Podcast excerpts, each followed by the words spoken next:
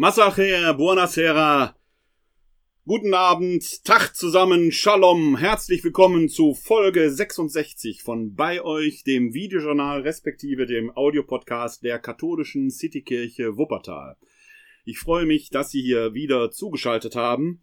Nach wie vor sind wir natürlich bei euch, denn wir folgen ja dem Motto unseres Herrn Jesus Christus, der am Ende des Matthäusevangeliums den Seinen verheißt, ich bin bei euch alle Tage bis zum Ende der Welt, Matthäus Kapitel 28, Vers 20.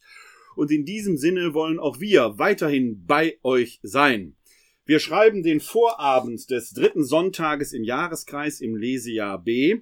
Die Sonne ist schon untergegangen, der Schabbat ist also vorbei, deshalb ziehe ich heute die Kippa nicht auf. Wenn wir einen Schabbat haben und die Sonne noch am Himmel steht, werde ich das natürlich selbstverständlich wieder tun. Aber wir werden am Schluss ein jüdisches Lied hören und zwar aus der äh, Synagoge Elberfeld, die 1938 dem der Reichskristallnacht äh, zum Opfer gefallen ist. An dem Ort, wo früher die Synagoge stand, befindet sich ja jetzt die Begegnungsstätte Alte Synagoge. Und diese Begegnungsstätte äh, hat ein Buch herausgegeben, ein kleines, von Josef Norden, Auge um Auge, Zahn um Zahn ein Jude, der hier in Elberfeld gelebt hat. Und äh, also eine schöne Auslegung auch dieses sogenannten Talionsprinzips äh, aus jüdischer Sicht, sehr lesenswert. Und das Interessante an diesem Buch ist, es hat zwei Seiten. Wenn man das von der Rückseite liest, gibt es dort ein Liederbuch, nämlich der Synagoge, der Gemeinde, die damals in der Synagoge Elberfeld sich versammelt hat. Und wir werden feststellen, die Melodie könnte auch zu einem Kirchenlied passen, hat aber einen jüdischen Text und das werde ich am Schluss singen. Warum? Weil wir nächste Woche am 27. Januar den Holocaust-Gedenktag hier in Deutschland äh, feiern. Und das ist meine persönliche Reminiszenz an die jüdischen Opfer und mein Gruß an alle jüdischen Mitbürgerinnen und Bürger hier in Wuppertal. Nicht nur in Wuppertal, sondern in ganz Deutschland. Euch allen, Ihnen allen wünsche ich ein herzliches Shalom. Ja, nach wie vor sind wir bei euch. Wir konnten jetzt einige Zeit nicht senden. Das hing schlicht und ergreifend mit meiner Terminlage zusammen. Dieser Januar ist normalerweise wie der Februar bei uns in der katholischen Citykirche Wuppertal eine Zeit, wo es etwas ruhiger zugeht. Nicht so in Zeiten der Corona-Pandemie. Da ist einiges zu tun. Natürlich auch, weil wir die Verlängerung des Lockdown haben bis jetzt Mitte Februar. Und da müssen einige Termine um, äh, ja, geschichtet werden aber auch einige Veranstaltungen neu orientiert werden, denn wir wollen natürlich nicht den Kontakt zu Ihnen und euch da draußen verlieren. Normalerweise sind meine Kollegin und ich ja draußen auf den Straßen und Plätzen der Stadt unterwegs, um nah bei den Menschen zu sein. All das geht natürlich in diesen Zeiten nicht. Wir müssen da eigene Wege wählen. Ein ganz besonderer Weg ist natürlich hier über die digitalen Medien. Deshalb gibt es ja bei euch das Videojournal beziehungsweise der Audiopodcast der katholischen Citykirche Wuppertal aber auch andere Formate wie etwa die Glaubensinformation finden jetzt als Webinar statt. Und das Interessante ist, wir erschließen uns da eine ganz eigene Zuschauer- und Zuhörergruppe noch einmal. Äh, auch andere Formate. Ich bin ja unter anderem auch Dozent an der Erzbischöflichen Bibel- und Liturgieschule. Da finden Anfang Januar immer meine Grundkurse im Neuen Testament statt. Natürlich geht auch das jetzt nicht im Live-Format in der Erzbischöflichen Bibel- und Liturgieschule in Köln, sondern auch das findet als Webinar statt, sodass mein Kalender tatsächlich gut gefüllt ist und weil diese Veranstaltungen immer abends stattfinden und ich für diese bei euch Sendung doch ein bisschen Vorbereitungszeit brauche, äh, mussten wir jetzt ein wenig aufeinander warten, aber das hat Folgen gehabt, wie ihr gleich sehen werdet. Bevor ich darauf eingehe, nochmal der Hinweis auf die Kontaktmöglichkeiten, denn wir bleiben bei euch. Ihr könnt uns nach wie vor erreichen unter der Rufnummer 0202 42969675 oder schreibt uns eine E-Mail an bei-euch at katholische-citykirche-wuppertal.de. Da könnt ihr uns erreichen. Ihr könnt mit uns reden über Gott und die Welt oder weil es einen seelsorglichen Gesprächsbedarf gibt. Und natürlich könnt ihr uns Feedback zu diesen Sendungen hier geben oder auch Themenanregungen. Davon habt ihr in den letzten drei Wochen reichlich Gebrauch gemacht, sodass ich einen Großteil dieser Sendung tatsächlich mit Hörerinnen bzw. Zuschauerreaktionen füllen kann und füllen werde, denn da kam einiges Interessante an Rückmeldungen, was ich aufgreifen werde. Und es gibt diesmal nach langer, langer Zeit wieder mal ein Interview. Ich äh, konnte mit Dr. Rainer Nieswand, dem Leiter der Krankenhausseelsorge hier in Wuppertal, über die aktuelle Situation in den Kliniken sprechen. Das ist natürlich ein ganz interessanter Einblick, aber vor allen Dingen auch über die besondere Bedeutung der Krankenhausseelsorge in dieser Zeit. Ist ein etwas längeres Interview geworden, das ich aber, wie ich finde, sehr, sehr anschauenswert halte. Kommt so im zweiten Drittel der Sendung. Könnt ihr also drauf gespannt sein, was Rainer Nieswand da zu sagen hat. Ja, auch außerhalb dessen gibt es einiges zu tun im Moment. Ihr wisst, dass ich Leiter des Arbeitsfeldes 3 im pastoralen Zukunftsweg bin. Da geht's natürlich gerade in diesen Zeiten rauf und runter. Auch alleine durch die Situation, die wir natürlich im Erzbistum Köln haben, mit den ganzen Vorgängen, die über die unabhängige Untersuchung äh, für, die, äh, für den Missbrauch von äh, Kindern durch Klerika angeht. Da soll ja am 18. März jetzt ein neues Gutachten veröffentlicht werden. Hoffentlich wird es dann auch veröffentlicht. Ich bin da sehr, sehr gespannt drauf. Aber da gibt's natürlich gerade auf der Bistumsebene einiges zu tun. Der pastorale Zukunftsweg fällt nicht aus, aber wir haben dem Erzbischof doch empfohlen, im Moment mal die Pause-Taste zu rücken. Wir, das sind die Leiter der fünf Arbeitsfelder, denn äh, wir können nicht in einer solch angespannten und auch konfliktbeladenen Situation, in einer solchen Krisensituation jetzt weitreichende Folgen treffen. Das wird man in einigen Monaten weiterdenken können und weiterdenken müssen. Aber auch da war in den letzten drei Wochen einiges zu tun, sodass die letzte bei euch Sendung Stand heute tatsächlich schon fast drei Wochen zurückliegt. Das tut mir sehr leid, denn am Anfang des Jahres, am Anfang der Pandemie, habe ich ja täglich gesendet und dann bin ich auf einen wöchentlichen Rhythmus gegangen und der soll eigentlich stehen bleiben, dieser wöchentliche Rhythmus. Aber die Dinge waren nun mal halt so, wie sie sind. Und ich freue mich tatsächlich, dass ich jetzt bei euch sein kann. Alle wichtigen Kontaktdaten und die Hinweise zu Quellen, die ich hier in der Sendung verwende, findet ihr wie gewohnt äh, einige Zeit, ein paar Minuten nach der Sendung in den Show Notes. Entweder oben drüber oder unten drunter. Schaut einfach mal nach. Und natürlich findet ihr alle wichtigen Angaben auch auf der zugehörigen Homepage. Die findet ihr im Netz unter www.kck42.de slash bei euch. Da findet ihr alles Wichtige, was ihr braucht. Ja, und so steigen wir ein. Ich hatte euch ja gesagt, ich habe viele, viele Mails erreicht und das ist für mich ein sehr gutes Zeichen. Ich sehe hier alleine schon in den Zuschauerzahlen, dass da live intensiv zugesehen wird und ein paar Stunden später gehen dann auch die Zugriffszahlen auf die Videos und die Audios hoch. Das äh, freut mich sehr, dass ihr von diesem Format Gebrauch macht und äh, hier dabei seid. Und noch mehr freut es mich natürlich, wenn ich Reaktionen in Form von Kommentaren oder eben auch von E-Mails bekomme.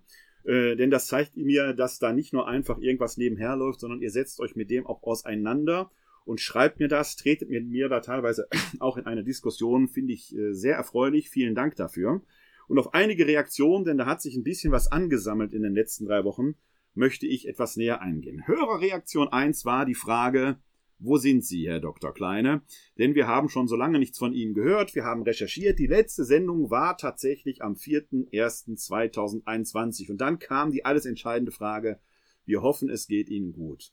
Und das hat mich echt angerührt. Ja, es geht mir sogar sehr gut. Ich bin gesund, ich bin nicht krank, meiner Familie geht's gut, alles ist gut.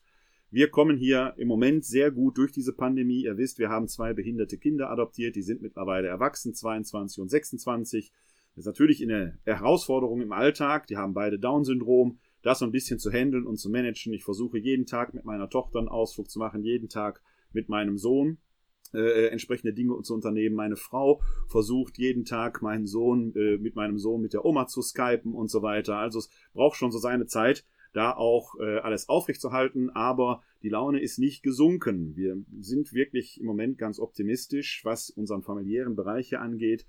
Äh, in der Werkstatt, wo unsere Kinder arbeiten, treten immer wieder Covid-Fälle auf. Die ist eigentlich weitestgehend äh, schon, äh, sind die dort Beschäftigten auch mit Heimarbeit beschäftigt. Auch wir hier bekommen von der Werkstatt Heimarbeit für unsere beiden Kinder. Aber manche arbeiten da eben vor Ort und weil ich da Gesellschafter im Troxlerhaus in Wuppertal bin und Vereinsvorstand bin ich auch da immer intensiv mit befasst und auch das war ein Grund, weil da immer einiges zu tun und zu regeln ist, warum ich leider in den letzten drei Wochen, zweieinhalb Wochen nicht senden konnte. Also für Sie und euch da draußen Entwarnung. Mir geht's sehr gut, aber es freut mich sehr und danke der Nachfrage, denn das zeigt mir, ich sende hier nicht ins Off, auch wenn ich hier alleine in meinem Homeoffice sitze, aber ich weiß, ihr seid da draußen und schaut zu. Also vielen Dank der Nachfrage, alles ist gut.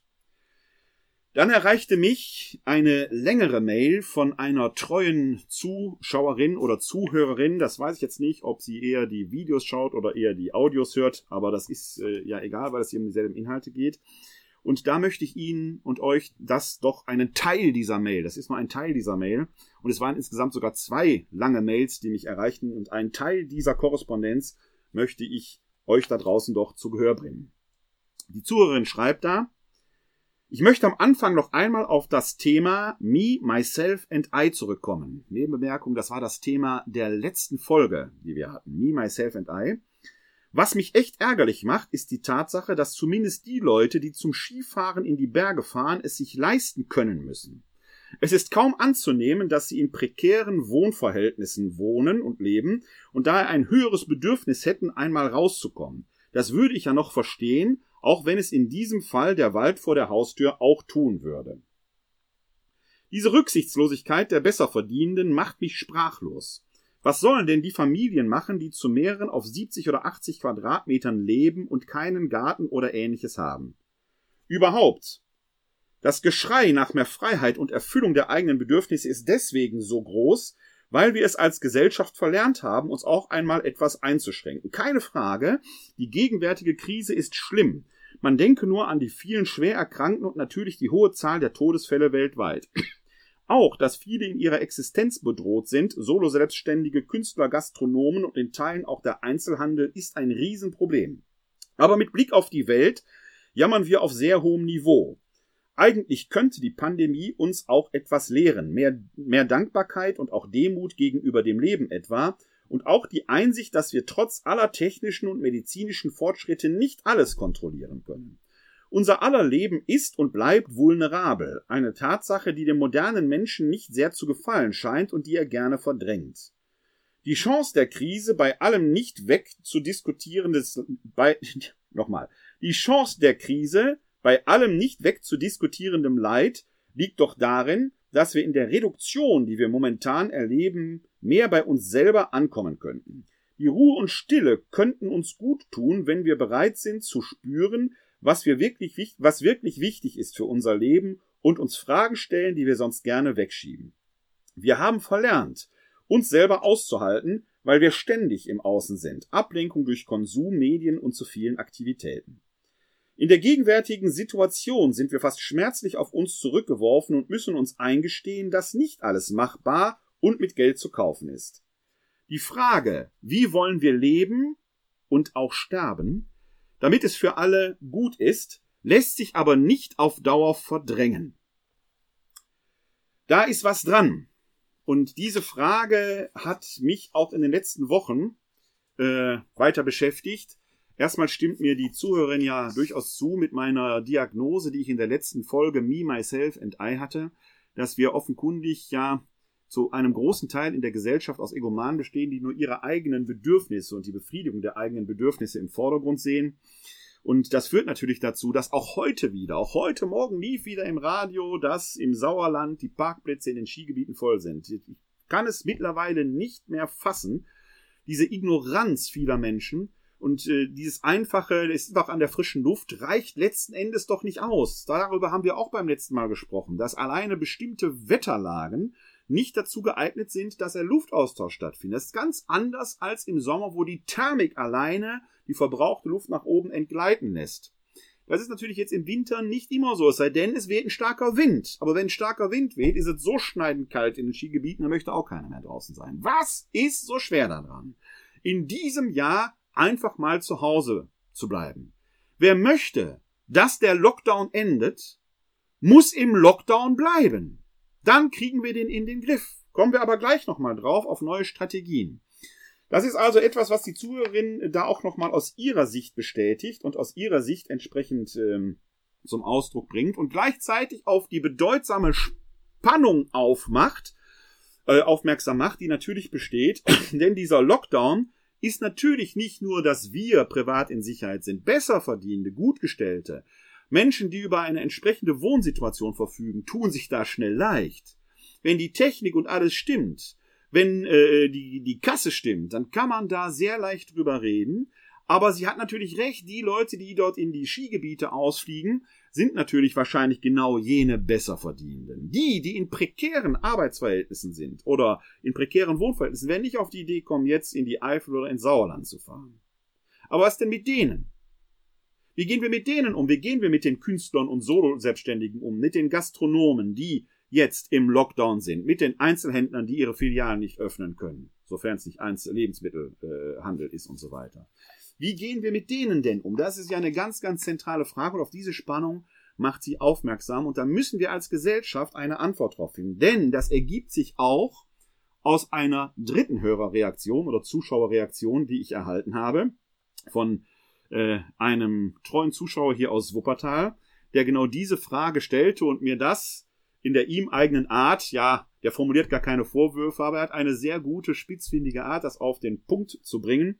Und er sagte, das kann ich leicht sagen. Ich verdiene ja gut, kann ich nicht in Abrede stellen. Ich verdiene als Pastoralreferent nicht schlecht, aber ich habe eingangs auch auf meine private Situation hingewiesen, denn selbst wenn ich keine wirtschaftliche Not leide, habe ich natürlich jetzt hier zwei Menschen bei mir wohnen, zwei Menschen mit Down-Syndrom und das Leben mit denen ist auch, ja, herausfordernd. Es macht Spaß, es macht Freude, ich habe keinen Grund zum Klagen. Aber es gibt natürlich da ganz eigene Herausforderungen, denn unsere beiden Kinder, 22 und 26 Jahre alt, vermissen ihre Freunde. Die wohnen in Wohnheimen. Wir können die nicht sehen. Wir fahren da schon mal hin, geben dann an der Tür etwas ab. Man kann sich kurz sehen, darf sie aber noch nicht mal anfassen und umarmen. Also es gibt andere Herausforderungen, die ich zu bewältigen habe. Aber ich bin nicht in wirtschaftlicher Not. Das ist nochmal eine ganz eigene Geschichte. Und da machte mich dieser treue Zuhörer freundlich, aber bestimmt darauf aufmerksam, dass doch gerade die Solo-Unternehmer, gerade Künstler, gerade Gastronomen und so weiter, äh, jetzt seit Monaten mittlerweile ohne Einnahmen sind. Als Angestellter fließt das Geld weiter. Wenn Sie im Homeoffice sind, fließt das Geld weiter, wie im Urlaub. Sind Sie aber Selbstständiger und zudem noch Solounternehmer, haben Sie jetzt totalen Verdienstausfall. Das ist eine große Herausforderung. Das ist leicht gesagt, Herausforderung ist schon fast eine Zumutung. Eine Zumutung, die wir da haben und die wir da erleben. Ähm, weil diese Menschen ja schlicht und ergreifend vor der Herausforderung stehen, jetzt Hartz IV zu beantragen. Beantragt man Hartz IV, muss man seine gesamten äh, finanziellen Verhältnisse offenlegen, also auch die Rücklagen. Die müssten erst aufgebraucht werden. Sind die Rücklagen aufgebraucht, wird es kaum eine Möglichkeit geben zu einem Restart. Von, werden, von was soll das denn bestritten werden? Banken werden einem dann keine Kredite mehr geben und so weiter und so weiter. Ist also ein Teufelskreis. Einen Lockdown zu beschließen von den Regierungen ist einfach und notwendig. Vielleicht sogar alternativlos. Da muss man immer ein Fragezeichen hintermachen. Warum, kommen wir gleich darauf zu sprechen. Aber da muss man eben auch gucken, wie können wir den Menschen jetzt helfen, wenn es immer noch Schwierigkeiten gibt, die Unterstützungsleistungen, die im November angekündigt waren und die ja nur zu einem Teil, nur zu einem Teil das Problem lösen, gerade wenn man nicht nur Solounternehmer ist, sondern Unternehmer und noch angestellt hat. Wenn die immer noch nicht ausgezahlt sind, dann fragt man sich natürlich, wohin die Reise da gehen soll. Das ist, gerade wenn man auf diese Personengruppe schaut, die jetzt seit Monaten außen vor ist, gibt es da grundlegende Anfragen an unser Wirtschaftssystem. Ich habe mir da noch keine abschließende Meinung zu gebildet, deshalb will ich jetzt nicht zu tief in das Thema einsteigen, gerade weil wir auch heute das längere Interview mit Rainer Nieswand äh, noch anschauen wollen. Aber ich verspreche euch und Ihnen da draußen, ich werde mich da mal etwas versuchen, etwas intensiver mit auseinanderzusetzen, auf die eine oder andere Weise, da etwas stärker nochmal ähm, äh, auf dieses Thema einzugehen in einer der nächsten Folgen. Ich habe heute allerdings einen bemerkenswerten Artikel in der Welt gelesen unter der Überschrift Staatsschulden, Staatsschulden einfach streichen. So realistisch ist dieser Albtraum in der Welt. Link findet ihr in den Show Notes. Und da wird ein Szenario aufgemacht mit Blick auf Staatsschulden. Wir reden jetzt nicht von den Solounternehmern, auf die Staatsschulden. Da spielt die EZB eine zentrale Rolle, weil das wohl ein realistisches Szenario ist, dass die EZB die Staatsschulden von hochverschuldeten Ländern streicht. Das hat es wohl auch schon mal gegeben, wenn ich das richtig verstanden habe. Und damit diese Länder wieder handlungsfähig macht. Warum geht das? Weil die EZB mit einer quasi göttlichen Vollmacht Geld aus dem Nichts schaffen und Geld vernichten kann. Geld ist ja, wie soll ich sagen, eine Währung auf Vertrauen, wenn wir alle unsere Guthaben, sofern es die denn überhaupt gibt, abheben würden, würden wir feststellen, es ist gar nicht so viel Bargeld da. Geld ist eine virtuelle Größe, die auf unserem gegenseitigen Vertrauen beruht. Man könnte auch sagen, ein nettes Nichts, das wir brauchen, damit unsere Gesellschaft am Laufen bleibt. Und wenn Geld gebraucht wird, kann die EZB das einfach äh, drucken und wenn Geld zu viel am Markt ist, zieht die, Geld, äh, die EZB das ein. Jeder Kreditnehmer erschafft Geld. Er nimmt nämlich Geld von der Bank, das die Bank noch gar nicht hat, das dort virtuell erst gebucht wird. Erst dann entsteht ein Problem, wenn wir alle das in bar in Händen haben wollten. Der Gegenwert von Geld ist die Arbeit. Und an dieser Stelle kommt natürlich, aber ich weise nochmal darauf hin, es ist natürlich jetzt ein, ein Gedankenspiel, das meinerseits noch nicht vollständig zu Ende reflektiert ist. Ich bin auch kein Wirtschaftswissenschaftler, ich bin Theologe. Aber wenn ich als Theologe auf das Wort Jesu schaue, äh, vertraut nicht dem Mammon, kommt das schon so in die Richtung. Aber mit aller gebotenen Vorsicht und mit aller Relativierung, dass ich eben kein Wirtschaftswissenschaftler bin.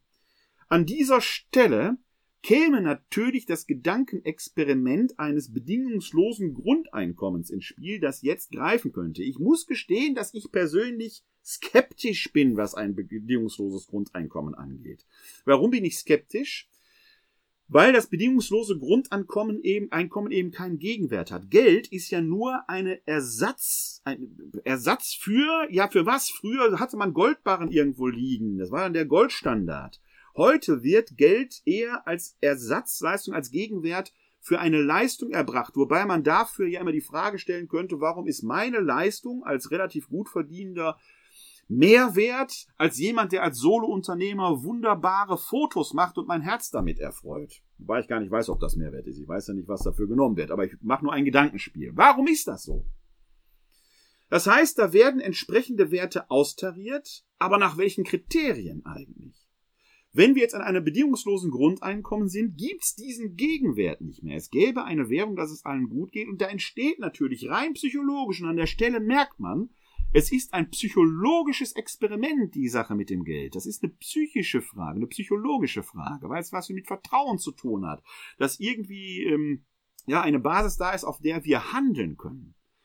Wenn jeder jetzt eine Summe X bekommt, mit der er leben kann, ist natürlich die Frage, wird es den Gegenwert Arbeit noch in ausreichendem Maße dann geben? Das würde natürlich zu einem Effekt führen, wenn die Müllabfuhr sagt, ja, ob ich fahre oder nicht, ich bekomme ja immer Geld aufs Konto, bleibt der Müll dann liegen. Diese Frage müsste man klären. Aber die Idee, gerade in diesen Zeiten, jedem Bürger, jeder Bürgerin oder damit das Wort Mitbürger mal einen anderen Klang bekommt, aus meiner Sicht, jedem Mitbürger und jeder Mitbürgerin, die in unseren Gesellschaften wohnen, ein solches Grundeinkommen zur Verfügung zu stellen, würde zumindest in der aktuellen Situation die wirtschaftliche Not gerade derer, die nicht arbeiten können, lindern, ohne dass sie sich finanziell nackig machen müssen, damit ein Restart wieder möglich ist. Und bedingungslos heißt, das würde auch nicht zurückgefordert. Es wäre zumindest die Möglichkeit, dieses bedingungslose Grundeinkommen als Experiment einmal zu versuchen. Einmal zu versuchen. Da schreibt gerade Sascha Götz-Hoffmann in die Kommentare, vielleicht ist der Gegenwert des bedingungslosen Grundeinkommens das Heilsversprechen von Kaufkraft. Könnte sein. Aber Heilsversprechen von Kaufkraft setzt auch voraus, dass jemand etwas produziert hat. Und das ist die Frage. Wie gesagt, ich könnte mir vorstellen, dass diese Zeit, wo sowieso alles out of order läuft, ein Experiment, eine Experimentzeit wäre. Nochmal, ich habe mir noch abschließend keine Meinung dazu gebildet. Es ist auch nicht meine primäre Profession. Ich darf hier so ein bisschen fantasieren, vielleicht auch Luftschlösser bauen. Aber mit Blick auf dieses Spannungsverhältnis, was auch in der ersten, in der zweiten Hörerinnenreaktion ähm, drin war, diese Spannung zwischen, ja, der Lockdown muss sein, damit wir dieses Virus besiegen, denn das ist ja auch etwas. Wenn man sagt, die Wirtschaft muss am Laufen bleiben, deswegen dürfen wir nicht alles schließen. Wir haben ja gesehen, wie die Zahlen dann exponentiell in die Höhe gehen. Menschen, die sterben und Menschen, die auf Intensivstationen liegen, können nicht konsumieren. Da geht die Wirtschaft auch in die Knie. Menschen, die schwerst erkrankt sind und vielleicht an Long-Covid erkranken, die also dauerhaft krank sind, können auch nicht arbeiten gehen. Also das Ausspielen von Lockdown auf der einen Seite gegen Wirtschaftsnotwendigkeit auf der anderen Seite funktioniert so einfach auch nicht. Eine hochkomplexe Geschichte scheint es mir zu sein. Deshalb muss ich mir selber da noch mal eine Meinung zu binden. Aber als ersten Aufschlag stelle ich das mal so hier in den Raum rein. Und bitte, wenn ihr eine Meinung dazu habt, schreibt's mir in die Kommentare oder schreibt mir eine E-Mail an bei-euch at katholische Citykirche katholische-citykirche-wuppertal.de. Wir können da ins Gespräch kommen und ihr merkt ja, wenn es da qualifizierte Rückmeldungen gibt, bin ich auch gerne bereit, die hier ins Gespräch zu bringen und sie allen zur Verfügung zu stellen. Ihr merkt, das mache ich anonym, hat was mit dem Datenschutz zu tun. Ja, es gab dann noch eine vierte Hörerreaktion, die mich allerdings mündlich erreichte. Und äh, diese Person machte mich darauf aufmerksam, dass sie beobachtet und ich kann diese Beobachtung aus eigenem Erleben bestätigen und aus eigenen Reaktionen, die mich auch telefonisch erreichen, aus Gesprächen bestätigen. Wir befinden uns jetzt so in einem Loch. Die Leute haben keine Lust mehr, sie sind müde, sie können das Wort Lockdown nicht mehr hören. Mein persönliches Reizwort ist Maske. Und zwar nicht, weil ich nicht die Maske tragen möchte. Das Gegenteil ist der Fall. Ich trage diesen Mund-Nasenschutz sehr, sehr gerne und mit hoher Würde, weil ich weiß, dass ich vor die, allen Dingen andere damit schütze und natürlich auch mich selbst. Das ist für mich überhaupt nicht die Frage. Aber es gibt so Worte, die werden so oft gehört und so oft gesagt, und dazu gehört Maske dazu, da gehört Lockdown dazu und so weiter, dass man irgendwann müde ist. Und das ist, Problem ist, da setzen dann so Effekte ein. Auf der einen Seite Gewöhnungseffekte. Man nimmt es gar nicht mehr als solches ernst und wahr. Und das zweite ist natürlich, dass bei solchen Dingen ähm, ja, ähm, auch Widerstände erfolgen und dass man müde wird. Das ist übrigens als solches gar nicht so verwunderlich. Ich warte da schon seit längerer Zeit drauf. Wenn ich ganz, ganz ehrlich bin, hatte ich das eigentlich schon äh, etwas früher erwartet, aber es gibt einen Grund, warum es wahrscheinlich erst jetzt kommt, denn wir kennen mindestens vier Phasen der Krisenbewältigung. Phase 1, da waren wir im Frühjahr drin. Das ist erstmal so eine Schocksituation, auf die eine Phase der Leugnung folgt. Das haben wir im Sommer erlebt, als die Leute auf Kanälen in Schlauchbooten und alle in Urlaub eng zusammensitzen. Es passiert ja nichts, die Zahlen blieben auch einigermaßen niedrig und so weiter. Also es gibt so eine Phase der Ignoranz, die haben wir hinter uns gelassen. Und danach kommt in der Regel eine Phase des Aufstandes. Man will es nicht ernst haben. Das war die Zeit der Querdenker-Demos, wo überall dann auch über Lockdown, dann kommt der Herr Streeck und sagt, wir müssen das Virus aushalten und so weiter und so weiter. Das ist eine Phase des, der inneren Revolution, des inneren Aufstands dagegen, kann man auch im privaten Bereich, wenn dort Krisen sind, entsprechend erleben. Auf diese Phase des Aufstandes folgt mit fast naturgesetzlicher Gewissheit eine Phase der Depression. Und die kommt jetzt und in der befinden wir uns. Und die ist am gefährlichsten, weil diese Phase der Depression natürlich anders als der Aufstand ist was Aktives. Da kann ich mich aktiv mit auseinandersetzen. In einer Depression, in dieser Müdigkeit kommt so eine Passivität. Und die Gefahr ist, dass man die Dinge da nicht ernst nimmt. Ich hatte sie, wie gesagt, schon früher erwartet. Äh, glaube aber, dass wir jetzt in diese Phase hineinkommen. Glaube auch zu verstehen, warum das so ist. Denn diese Phase der zweiten Welle, mit dem ankommenden Wellenbrecher-Lockdown, der irgendwie lächerlich war, und dann dem größeren Lockdown, in dem wir uns ja immer noch befinden, hatte ja was mit Weihnachten und Silvester zu tun. Weihnachten und Silvester sind hoch aufgeladen, da gibt's aber viel zu tun. Selbst wenn man nicht im großen Familienkreis feiern konnte und gefeiert hat, ist man da doch sehr ja, im, im kleinen Familienkreis hat man was zu tun, man feiert, man begeht das Fest, man beschenkt sich, man tritt äh, virtuell oder analog mit Postkarten oder Telefon oder wie auch immer in Kontakt mit den Angehörigen und so weiter. Und danach kommt ohnehin immer das Januar, das Jahresanfangsloch. Und das koinzidiert jetzt genau mit dieser Situation, in der wir uns ohnehin in der Krise befinden. Und in dieser Phase äh, passiert jetzt quasi genau dieses, da kommt so Langeweile, äh, das Wahrnehmen der, der Kränkung unseres menschlichen Ehr- und Stolzgefühls. Wir sind ausgeliefert, wir sind ohnmächtig. Kann man da überhaupt was gegen tun? So ein kleines Mini-Virus bringt alles in unserem Leben durcheinander. Wir wollen zurück zur Normalität, ahnen aber irgendwie, dass es diese frühere Normalität so gar nicht mehr geben wird. Dazu passiert ja zu viel und die ersten Firmen machen zu. Wer auf Maredo Steaks stand, wird wundern, dass die Restaurants vielleicht gar nicht mehr da sind und so weiter und so weiter. Es tritt so eine Phase der Depression ein. Eine echte Zumutung, das ist die gefährlichste Phase in dieser ganzen Pandemie. Wenn wir die durchschreiten, und da kann man jetzt nur sagen, es ist eine Zeit, wo man nur sagen kann, durchhalten zueinander stehen, solidarisch bleiben, nicht nachlassen in der Wachsamkeit. Danach kommt als Phase die Phase der Annahme der Herausforderung und damit die Möglichkeit, die Krise auch zu bewältigen. Also es, gibt so gesehen Licht am Ende des Tunnels, auch wenn man es im Moment nicht sieht. Das sind so Dinge, die man in jeder Krisenbewältigung, im privaten wie im großen, beobachten kann. Krisen sind deshalb Zumutung und wir hangeln uns im Moment, und das ist ein Problem, wir hangeln uns von Lockdown zu Lockdown. Da wird immer so alle drei, vier Wochen kommt ein neues Datum und dann denkt man, dann haben wir es doch hinter uns. Dann haben wir es doch hinter uns. Das ist für die menschliche Psyche nicht gut. Weil man dann erst hört, am 10. Januar soll es vorbei sein, und dann treffen die sich wieder und das heißt 14. Februar. Da geht natürlich die, die Psyche in den Keller bei, weil man denkt, jetzt haben wir es geschafft und bums kriegt man wieder einen drauf. Das ist das Lebensgefühl von Menschen, die am Montag sich schon aufs nächste Wochenende freuen und die ganze Woche schlechte Laune haben und dann wieder am Wochenende ein bisschen hochgeht, aber am Samstag schon wieder schlechte Laune bekommen, weil Wochenende schon wieder vorbei ist. So hat man eigentlich immer noch schlechte Laune. Ist ein bisschen vielleicht das rheinische Lebensgefühl, wo man das ganze Jahr auf fünf Tage im Jahr hinlebt, von Weiberfastnacht bis zum Aschermittwoch, um da endlich so sein zu können, wie man will. Als Mensch des Ruhrgebietes habe ich das nie verstanden, weil ich bin 365 Tage im Jahr so, wie ich will. Ich habe den Karneval nicht verstanden. Spaß am Rande. Das Problem ist da auch wieder ein psychologisches. Denn wenn man immer nur alle vier Wochen sagt, dann haben wir es hinter uns, das war ein großer kommunikativer Fehler, der am Anfang November gemacht wurde. Wir versichern, Ende November ist Schluss, damit wir Weihnachten feiern können, was war Bullshit war. Und das geht jetzt so weiter. Deswegen gibt's ja die Idee einer neuen Strategie, der Zero-Covid-Strategie, wirklich zu sagen, vier Wochen den Laden einmal komplett dicht machen, komplett dicht, weil man nach vier Wochen eigentlich sagen kann, dann müsste das Virus wirklich tatsächlich ausgetilgt sein. Und dann macht man tatsächlich nur noch die Regionen, die werden quasi rot markiert. Da gibt's eine Ausgangssperre und eine Zugangssperre, wo es aus welchen Gründen auch immer lokale Ausbrüche gibt. Die Frage ist, und das hat was wieder was mit dem Geld zu tun, finden wir eine entsprechende Haltung in der Bevölkerung, das tatsächlich durchzuhalten? Das ist die große Frage.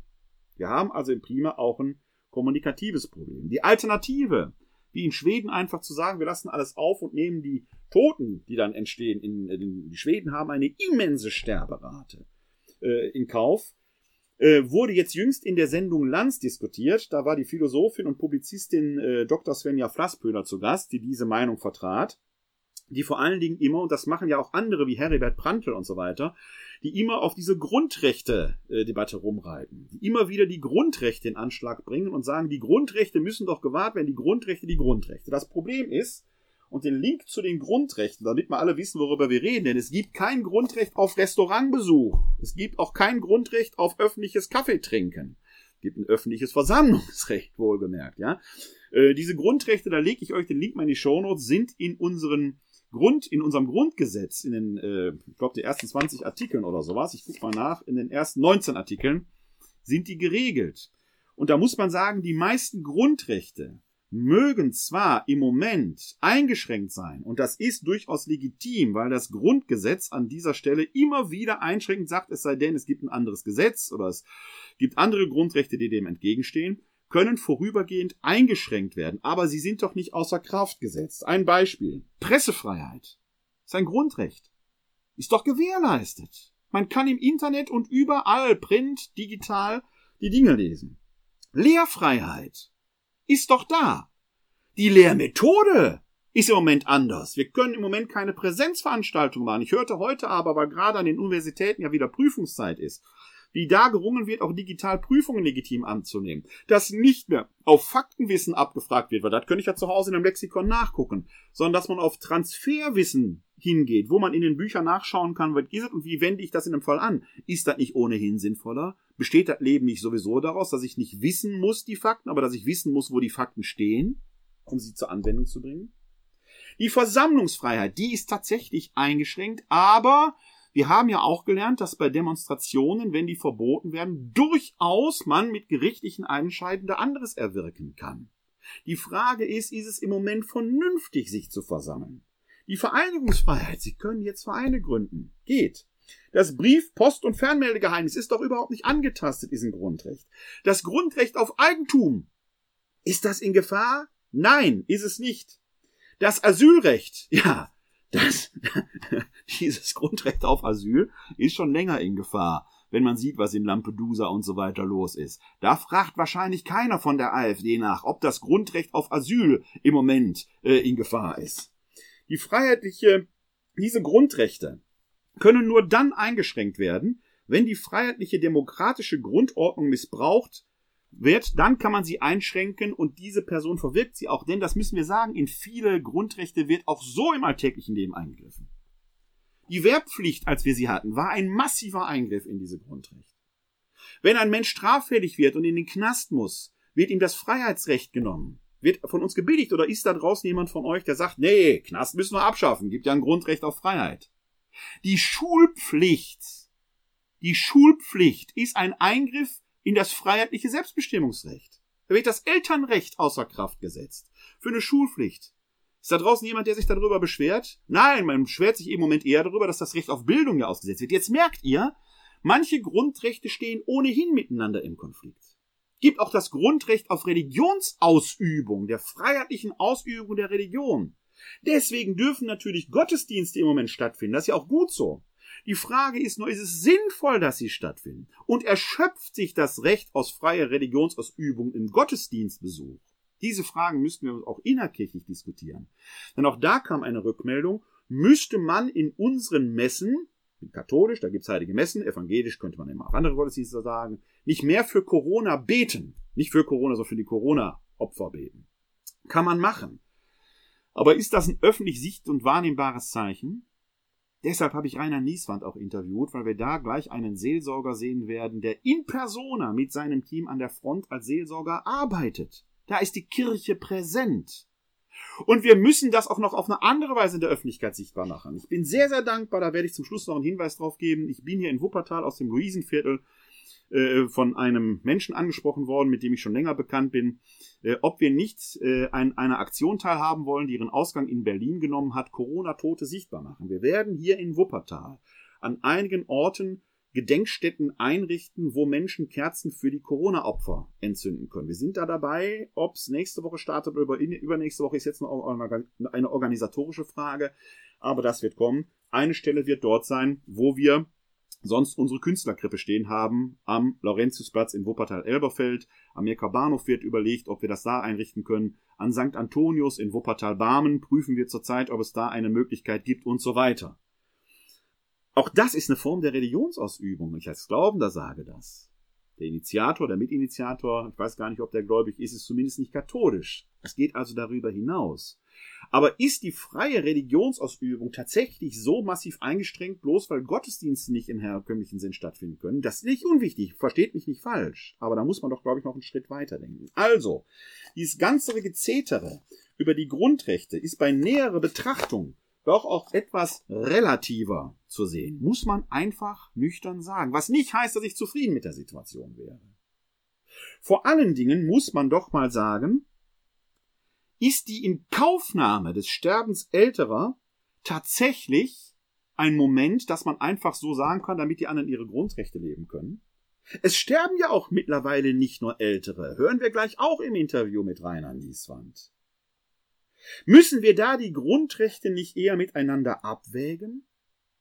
Risikogruppen helfen, denen besonders die aus, nicht ausgrenzen, sondern abgrenzen, damit isolieren, damit dir nichts passiert. 40 Prozent der Mitbürgerinnen und Mitbürger hier in Deutschland zählen zur Risikogruppe, weil das nicht nur die über 80-Jährigen sind, sondern auch die, die einen Herzfehler haben, die eine Behinderung haben, die ein bisschen fülliger sind, die Adipositas haben. All das wäre Risikogruppe. Sollen wir 40 Prozent alle jetzt wegsperren, damit die anderen 60 Prozent Kaffee trinken gehen können?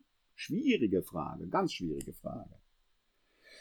Hier gilt vielleicht ein neuer kategorischer Imperativ, für den die Grundrechte eben auch stehen. Denn, wenn wir mal nochmal in die Grundrechte reinschauen, und zwar in den Artikel 2, da heißt es, jeder hat das Recht auf die freie Entfaltung seiner Persönlichkeit, soweit er nicht die Rechte anderer verletzt und nicht gegen die verfassungsmäßige Ordnung oder das Sittengesetz verstößt. Und jetzt kommt's. Jeder hat das Recht auf Leben und körperliche Unversehrtheit. Die Freiheit der Person ist unverletzlich. In diese Rechte darf nur aufgrund eines Gesetzes eingegriffen werden. Ich betone nochmal, jeder hat das Recht auf Leben und körperliche Unversehrtheit. Wer also die anderen Grundrechte für sich reklamiert, muss sagen, warum er dieses Grundrecht für manchen dann in Frage stellt. Denn da gibt es eine gewisse Hierarchie drin. Die oberste, das oberste Grundrecht für Startfrequenz, die oberste Direktive ist, die Würde des Menschen ist unantastbar. Skandalös halte ich es nach wie vor, wenn in Altenheimen erwachsene Menschen, die mündig sind, die nicht dement sind, einfach weggesperrt werden. Skandalös, ist im Frühjahr passiert. Skandalös. Artikel 2 ist aber, jeder hat das Recht auf Leben und körperliche Unversehrtheit. Daraus muss man doch nicht nur mit einem Appell an Solidarität, sondern eigentlich grundsätzlich einen Imperativ formulieren, lebe so, dass du das Leben anderer nicht gefährdest. Es gibt also eine Form der Selbstbeschränkung, gilt nicht nur bei Covid, gilt auch, wenn ich mich ans Steuer eines Autos setze. Heize nicht mit 180 durch die Innenstadt, damit du das Leben anderer nicht gefährdest. Da wird ein Schuh draus. Die Beschränkung oder Einschränkung von Grundrechten hat damit etwas zu tun, dass wir das Leben der anderen achten. Das ist etwas Wichtiges, eine Notwendigkeit in unserer Gesellschaft. Nicht mach die Geschäfte auf und schließ die Alten weg oder die paar Toten. Ja, das ist ein Skandal. Ich halte das für einen Skandal, wie das in Schweden gemacht wird. Das mag ja sein, dass man da Kaffee trinken kann. Aber ist das das oberste Ziel einer Gesellschaft? So wichtig, dass nichts gegen die Gastronomen, ganz im Gegenteil. Ich habe ja selbst ja meinen Lieblingseismann hier in Vorwinkel. Ich vermisse es, dass ich seit vier Wochen da kein Espresso trinken konnte. Aber ganz ehrlich, ich komme durch. Und ich weiß, dass er auch durchkommt. Und ich freue mich jetzt schon, wenn wir Espresso trinken können, aber safe und sicher. Eine Möglichkeit, die wir alle erhoffen und auf die wir jetzt alle warten, sind ja dann die Impfungen. Impfung ist übrigens auch so ein Wort. Das wird so oft gesagt, kann ich kaum mehr hören. Ne? Aber ich warte wirklich drauf. Ich gehöre wahrscheinlich zur dritten Gruppe durch unsere Kinder, weil die bei uns leben. Unsere Kinder sind in der zweiten Gruppe, aber man muss noch warten. Was ist das für ein Geschrei? Erst war ein Geschrei, wieso wurde zu wenig bestellt? Wieso wird nicht so schnell geimpft? Hier in Wuppertal, das Impfzentrum ist noch geschlossen, sollte längst auf sein, die Impfstraßen leer. Warum? Weil der Impfstoff nicht geliefert werden kann. Also dieses ganze Geschrei über die Regierenden findet doch da schon seine Grenze. Der Impfstoff gibt einen Lieferengpass. Dann wird Großbritannien, Israel als Vorbild genommen. Ja, die haben alles verimpft, war. Haben die aber jetzt für die zweite Impfung was? Großbritannien hörte ich, dass in manchen Gegenden erst nach zwölf Wochen die zweite Impfung sein kann. Das heißt aber von den Studien her, dass nach sieben Wochen, nach 42 Tagen, die zweite Impfung gar keinen Sinn mehr macht, weil die erste ihre Wirkung verliert. Ist da jetzt ein Gewinn dran? Also man möchte manchmal sagen, Leute, guckt bitte genau hin. Ich werde euch da eine ganze Reihe von Links in die Show Notes legen. Übrigens auch mit einer interessanten Diskussion um die Frage, ob denn Klinik- und Pflegepersonal sich impfen lassen möchte oder nicht. Da gibt's ja das Gerücht, die wollten das nicht. Und da gibt's eine sehr interessante Diskussion, wo man sieht, auch das ist eher ein Gerücht. Es gibt keine großen Impfskeptiker da äh, äh, bei denen. Es gibt manchmal Überlegungen, äh, sogar, warum werden die erst in der zweiten Welle geimpft? Wäre es nicht sinnvoller, den Helfern die Impfung in der ersten Welle mitzukommen zu lassen, weil die ja den anderen äh, äh, helfen müssen. Was ist, wenn die Helfer ausfallen, weil sie erkrankt sind und so weiter? Auch das nicht so ganz leicht. Lege ich euch mal eine ganze Reihe äh, von Beitragen, von Links in die Show Notes äh, könnt ihr auch selber mal so ein bisschen äh, durchwuseln äh, an dieser Stelle. Denn auch da gibt's viele Gerüchte, die so bei näherer Betrachtung eben nicht zutreffen. Auf einen schönen Beitrag bin ich dann allerdings in der Zeit gestoßen von Peter Kümmel und da möchte ich kurz drauf draus zitieren. Er schreibt dort, in der Ikonografie des Jahres 2020 war der Covid-19-Virusball so etwas wie der einsame Fixstern. Das Stachelsymbol überstrahlte jede Fernsehsendung. Es schwebte über den Köpfen der Moderatoren, Virologen, Ministerpräsidenten und sogar über dem Kopf des an sich unbesiegbaren Karl Lauterbach als eine unbeirrbare, näher rückende, uns demnächst wohl alle verbrennende Sonne. Doch nun, endlich, hat sich ein Symbol für den Widerstand gefunden. Gegen das schliftige Scheusal ist die Impfnadel in Anschlag gebracht worden, als Waffe einer zur Gegenwehr entschlossenen Menschheit. Sobald in Talkshows von der Zukunft die Rede ist, sieht man jetzt die Nadel die in einen butterweichen menschlichen Oberarm gestoßen wird und dort widerstandslos verschwindet. Oder wahlweise die vom Bildrand in die Bildmitte ragende Spitze, an der ein quellklarer Tropfen besten Impfstoffs hängt. Und Peter Kümmel, ihr merkt schon, dieser, diese, diese Glosse hat so ein bisschen Esprit. Am Schluss bringt er ein interessantes Spiel, ein neues Spiel in Anschlag. Da schreibt er, zurück zur Ikonografie der Pandemie. Impfnadel und Covid-Virusball stehen sich gegenüber wie Symbole eines Schnick-Schnack-Schnuck-Spiels, auch als Schere, Stein, Papier bekannt. Die gegeneinander in Anschlag gebracht werden. Nun funktioniert Schere, Stein, Papier nur als Dreiheit. Man braucht drei Gegenstände, um es zu spielen. Die Schere schneidet das Papier, versagt aber beim Stein. Der Stein trotz dem Schnitt der Schere wird aber vom Papier eingewickelt, das Papier wickelt den Stein ein, wird aber von der Schere zerteilt. Auf das Zeichenspiel von Virusball und Impfnadel übertragen bedeutet das, das dritte Ding im Spiel ist der Mensch. Hier lauten die Regeln, das Virus besiegt den Menschen, die Spritze besiegt das Virus, gegen den Menschen, der sich nicht impfen lässt, ist die Spritze machtlos. Auch deshalb wird der Vorgang des Impfens jetzt dauernd gezeigt in seiner zeichenhaften, sachlichen, im Fleisch bohrenden Rohheit, damit sich seine Notwendigkeit einprägt. Ich hab da mal ein paar Gesten zu entwickelt. Virus ist dieser Ballen. Die Spritze der Zeigefinger. Und der Mensch, der Mensch, der sich weigert, sich impfen zu lassen, da kann man nur den Mittelfinger zeigen. Denkt dran. Zurück zur Zuhörerreaktion der vierten. Es bleibt eine Zumutung. Und ja, wir sind im Moment einer Phase der Müdigkeit und vielleicht auch der Depression. Wir müssen die Langeweile, das Warten, das Ohnmachtsgefühl aushalten. Die Ohnmacht ist immer eine Zumutung für den Homophaber.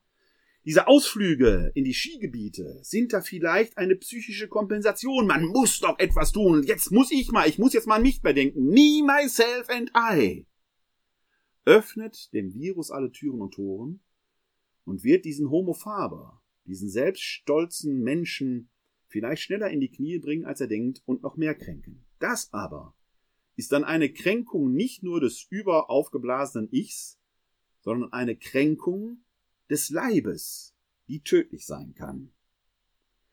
Machen besteht jetzt nämlich im Nichtstun und im Nicht im Weg stehen, damit Gesunde gesund bleiben und Kranke genesen können. Das ist nämlich insbesondere in den Kliniken ein Riesenproblem. Natürlich wollen die Angehörigen ihre Kranken besuchen, kommen aber nicht rein. Natürlich möchte man den Sterbenden beistehen, kommt aber nicht rein. Und ich hörte in einem Podcast von einem Pfleger, der wirklich tief innerlich zerrissen war. Er sagte, normalerweise würde ich mit den Angehörigen sprechen, aber selbst dazu kommt man nicht. Also diese Schnittstelle erkrankter, schwerst erkrankter, vielleicht sterbender Angehöriger fällt total aus. Und als ich diesen Podcast hörte, dachte ich hier an unsere Krankenhausseelsorge in Wuppertal. Man kann an jede Krankenhausseelsorge denken, aber in Wuppertal bin ich besonders nah dran. Warum? Weil wir uns, die katholische Citykirche Wuppertal und die Krankenhausseelsorge Wuppertal, das Büro teilen und die Sekretärin, das Sekretariat teilen. Und da habe ich die Idee gehabt, ich werde doch mal mit dem Rainer Nieswand sprechen. Und was der zu erzählen hat, das könnt ihr euch jetzt in folgendem Video selbst anschauen. Ja, Rainer, ich freue mich, dass du dich hier für das äh, Gespräch bereitgestellt hast. Äh, wir senden dieses Gespräch ja in meinem Podcast bei euch. Da schneide ich den hinein.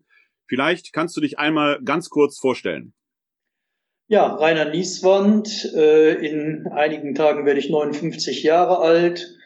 Ähm, geboren in Düsseldorf und dort auch aufgewachsen war äh, nach äh, Abitur und Wehrdienst einige Jahre bei den Franziskanern, habe dort eine Schreinerlehre gemacht, habe dann erst spät mit 26 Jahren mit dem Theologiestudium begonnen, hatte die Möglichkeit, äh, allerdings durch Kriegsereignisse unterbrochen, 1990, 91 in Israel, in Jerusalem zu studieren. Und ähm, weil mich das Studium sehr packte, habe ich dann auch gerne noch ein Promotionsstudium drangehängt zum Thema religiöse Hintergründe im Nahostkonflikt. Bin dann Ende der 90er Jahre zum Diakon und Priester geweiht worden, war in verschiedenen Gemeinden als Kaplan und Pfarrvikar tätig. Zuletzt war ich acht Jahre Pfarrer in Hahn, dann zusätzlich drei Jahre Pfarrer in Hilden und bin jetzt seit zwei Jahren in der Krankenhausseelsorge für das ganze Stadtgebiet Wuppertal da. Ja, als Krankenhausseelsorger äh, bist ja nicht nur quasi enger Kollege von mir, weil wir uns das Sekretariat ja teilen. Genau. Und wir arbeiten ja mittlerweile auch seit fast drei Jahren im pastoralen Zukunftsweg zusammen. Du bist ja Mitglied im Arbeitsfeld 3, Kommunikation, Dialog, Öffentlichkeit, äh, das ich leiten kann. So kennen wir uns schon etwas länger und wir haben uns zu diesem Interview verabredet. Hintergrund ist, dass ich äh, kürzlich in einem anderen Podcast äh, von einem Pfleger hörte, der dort berichtete, äh, von seinem Stress natürlich angesichts der Corona-Pandemie, gerade auch auf der Intensivstation. Und was ihn besonders beschäftigte, war die Frage, dass er kaum Zeit hätte, mit den Angehörigen zu reden, auch die Angehörigen, die ja selbst nicht ihre Verwandten auf den Intensivstationen besuchen können, vielleicht auch gar nicht beim Sterben begleiten können. Und das macht ihm sehr zu schaffen. Und als ich diesen Podcast hörte, habe ich gesagt, wieso gehst du denn da nicht zu den Kollegen in der Krankenhausseelsorge, die könnten doch da genau eine wichtige Rolle spielen. Und das war der Anlass, warum ich die Idee ja. hatte, mit dir hier ins Gespräch zu kommen. Denn die Krankenhausseelsorge hier in Wuppertal ist ja in einer besonderen Weise strukturiert. Vielleicht kannst du da erst etwas zu der Struktur der Krankenhausseelsorge hier in Wuppertal sagen. Ja, wir haben ähm, seit mehreren Jahren äh, das sogenannte Bremer Modell äh, für die Krankenhausseelsorge in Wuppertal installiert. Das liegt natürlich in erster Linie äh, an dem äh, Personalmangel, den wir in den pastoralen Diensten haben. Ähm, vor zehn Jahren waren noch sieben oder acht Priester in der Krankenhausseelsorge tätig. Mittlerweile sind es nur noch zwei. Äh, mein lieber Kollege, der aber eben auch leider jetzt mittlerweile gesundheitlich sehr eingeschränkt ist und ich. Zwei indische Ordensschwestern, die derzeit beide im Heimaturlaub sind, die haben im vergangenen Jahr Corona Gottlob gut überstanden. Ähm, dann noch äh, drei äh, Pastoral- und Gemeindereferenten, die mich unterstützen. Äh, beziehungsweise wir arbeiten zusammen, aufgeteilt auf die Häuser. Wir haben zwei katholische Häuser in Wuppertal, das Krankenhaus St. Joseph und das Petrus Krankenhaus in gemeinsamer Trägerschaft äh, der Stiftung der Zelitinnen. Ähm, wir haben das evangelisch-methodistische Bethesda Krankenhaus oberhalb von Elberfeld und wir haben die Helios Klinik. Das ist, glaube ich, die frühere ehemalige, das ehemalige städtische Klinikum äh, Wuppertal. Und damit haben wir drei unterschiedliche Träger. Dazu kommt dann noch die Herzklinik am Arrenberg, die Reha-Klinik in Ronsdorf.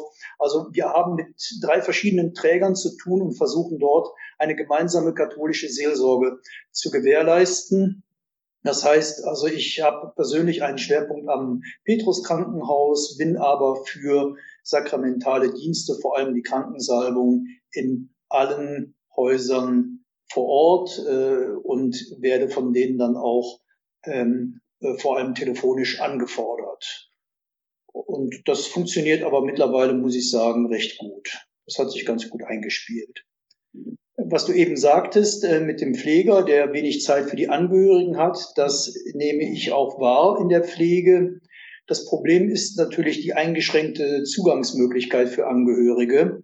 Ähm, de, für die katholischen Häuser kann ich sagen, äh, es ist gewährleistet, dass bei Schwerkranken und Sterbenden wenigstens ein Angehöriger auch bei Corona-Patienten für wenigstens eine halbe Stunde kommen darf und kann. Und das wird auch wahrgenommen. Aber es kann natürlich nicht sein, dass äh, mehrere Angehörige vereint ums Krankenbett stehen oder um das Bett eines Sterbenden. Das ist äh, mittlerweile schon seit mehreren Monaten ausgeschlossen. Was ich umgekehrt wahrnehme, ist aber auch, äh, dass das Bedürfnis nach einer telefonischen Seelsorge sehr gering ist. Zu Beginn der Corona, der ersten Corona-Welle im vergangenen Jahr haben wir eine telefonische Angehörigenseelsorge für das Stadtgebiet Wuppertal angeboten. Das ist sehr wenig wahrgenommen worden. Ich bin zwar gelegentlich dann auch auf diese Nummer angerufen worden, aber äh, da, bewarben, da fragten Leute nach irgendwelchen Stellen, die vielleicht zu haben sind oder nach anderen technischen äh, Themen, aber echte Angehörigenseelsorge habe ich über diese Hotline wenig, auch persönlich wenig wahrgenommen. Es gab eine tolle Unterstützung durch Kolleginnen und Kollegen auch in der Gemeindepastoral. Aber die erwartete große Sorgenwelle der Angehörigen mit Blick auf Corona ist ausgeblieben. Und die ist auch jetzt in der zweiten Corona-Welle im Herbst letzten Jahres ausgeblieben. Hast du eine Idee, woran das liegen könnte?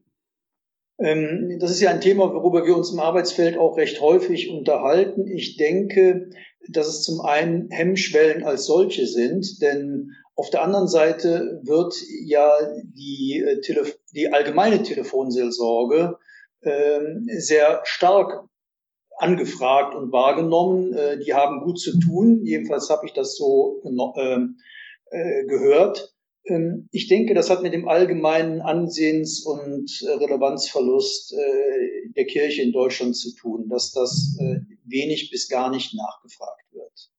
Auf der anderen Seite. Das heißt, die Angehörigen würden sich dann im Endeffekt andere Ansprechpartner holen oder haben die gar ja, keine Ansprechpartner? Wie siehst du das? Genau das, genau das. Andere Ansprechpartner oder aber eben, was ich eben auch wahrnehme, ist, dass eben, äh, wenn Angehörige dann tatsächlich Seelsorge kennenlernen, auf telefonischem Wege oder auf persönlichem Wege, dass die dann doch in der Regel allgemein, äh, dass die in der Regel angenehm überrascht sind. Ich hatte vor einiger Zeit ähm, die Situation äh, im vergangenen Jahr, ich habe über mehrere Wochen äh, mit zwei Söhnen eines hochbetagten Patienten immer wieder telefoniert, ähm, die sich nach dem Zustand ihres Vaters erkundigten, der auch an Corona erkrankt ist und dann auch kurz vor Weihnachten äh, verstorben ist. Ich habe den Mann äh, beerdigt auf Wunsch der Söhne. Äh, das war ein toller telefonischer Kontakt und eben aufgrund dieses Kontaktes haben sie mich dann auch angefragt, ob ich die Beerdigung übernehmen könnte, was ich dann auch in Anführungszeichen gerne gemacht habe. Also diese positiven ähm, Erlebnisse und Erfahrungen mit Kirche, die äh, werden schon wahrgenommen, aber äh, sie kommen selten zustande, weil uns im Moment auch die umgekehrte Möglichkeit äh, einer aufsuchenden Seelsorge in den Krankenhäusern fehlt. Das heißt, da, wo im Endeffekt der Kontakt, sag ich mal, unmittelbar, fallbezogen, sag ich jetzt mal, ist ein komisches Wort, ja. äh, zustande kommt, hat man diese Möglichkeit, auch in die Kommunikation zu treten. Wenn man jetzt einfach nur das Angebot so setzt, wir sitzen hier am Telefon und warten auf euch, dann passiert erstmal weniger. Kann man das so sagen? So kann man das sagen. Ne? Und jetzt sind wir natürlich auch gerade auch als Seelsorger, die uns, äh, die sich einer aufsuchenden Seelsorge verpflichtet fühlen, äh, mit der Corona-Krise auch in ein echtes Dilemma geraten, ähnlich wie eben auch die Gemeinden. Äh, als äh, es im März letzten Jahres losging, haben wir im Dienstgespräch vereinbart, dass wir nur noch auf Anfrage zu den Patientinnen und Patienten hingehen. Dass wir eben nicht mehr äh, auf unsere Bezugsstationen gehen und dort, dort von Tür zu Tür, wie wir das sonst als Seelsorger machen, sondern nur noch auf Bedarf, um eben auch nicht zu potenziellen Verbreitern des Virus zu werden, uns selber anzustecken. Also es geht um Selbst- und Fremdschutz. Es geht um Schutz der Mitarbeiterinnen und natürlich vor allem auch der Patienten, damit wir nicht ungewollt zu Überträgern der Krankheit werden. Und deswegen haben wir damals vereinbart, dass wir uns für die Zeit der Corona-Krise zurücknehmen. Aber das war, ja, es entspricht nicht unserem Selbstverständnis. Und gelingende Begegnungen passieren in der Regel eben da, wo wir den Menschen von Angesicht zu Angesicht begegnen, so wie wir jetzt gerade in dieser Situation auch ohne Maske miteinander sprechen. Ja, genau. Das äh, ist natürlich die Möglichkeit, die das Digitale dann bietet. Äh, du sprichst natürlich einen, einen ganz interessanten Punkt an. Wie würdest du denn so die Rolle von euch Krankenhausseelsorgern generell äh, ja formulieren. Einmal was natürlich jetzt die Arbeit unmittelbar am Patienten angeht, aber auch innerhalb des Systems Krankenhaus. Wie würdest du das beschreiben? Ja, also für mich ist ein sehr schönes Bild äh, für die Krankenhausseelsorge die Katalysatorfunktion. Äh, ein Katalysator äh, ermöglicht Prozesse ohne sag ich mal, äh, direkte Beteiligung am Prozess. Er verändert sich nicht durch den Prozess, aber er, er, er, er macht chemische Prozesse etwa möglich. Und so sehe ich die Krankenhausseelsorge auch. Ähm, Im Idealfall sind wir gute Kommunikatoren, die zwischen dem ärztlichen und dem pflegerischen Dienst auf der einen Seite, aber eben auch Patienten und Angehörigen auf der anderen Seite vermitteln, die Gespräche möglich machen, die Verhärtungen aufzeigen, die aber auch mal aufzeigen, wo es im System äh, gerade hakt, die aber auch ja eben auch, auch eine tröstende äh, Funktion haben oder eben auch neue Perspektiven aufzeigen. Äh, gerade in den vergangenen Wochen äh, habe ich äh, über mehrere Stunden am Tag eine äh, Station im Petrus Krankenhaus in Barmen äh, telefonisch unterstützt, im Telefondienst unterstützt. Ich saß im Büro, habe Telefonate von Angehörigen angenommen äh, und von Mitarbeitern, um die Mitarbeiter in der Pflege entlasten zu können. Und das hat denen wirklich geholfen. Die waren da sehr dankbar für. Und am Rande waren natürlich immer auch persönliche Gespräche mit den Pflegekräften oder den Ärztinnen und Ärzten möglich. Und es ist mir immer wieder zurückgespiegelt worden, dass das denen geholfen hat, äh, diese schwierige Situation, die gerade auch im November, Dezember besonders schwierig war, durchzustehen und äh, nicht nur zu überleben. Äh, also da gab es zum Teil wirklich auch Erschöpfungssituationen bei den Pflegekräften, wenn an einem Tag oder in einer Nacht gleich mehrere Patienten sterben, ohne dass man eben dabei sein kann, ohne dass man ein tröstendes Wort sagen kann oder wenigstens mal die Hand halten könnte.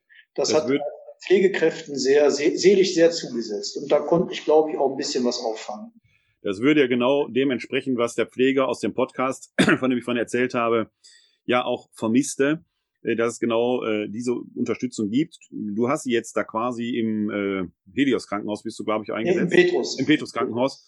Äh, umgesetzt äh, wäre also durchaus auch eine wichtige Aufgabe für die Krankenhausseelsorge da, subsidiär hineinzugehen, was ja eigentlich gar nicht so subsidiär ist, sondern was ja eine wichtige Dienstaufgabe letzten Endes ist, die dann den Angehörigen zugutekommt und die Pflegerinnen und Pfleger entlastet.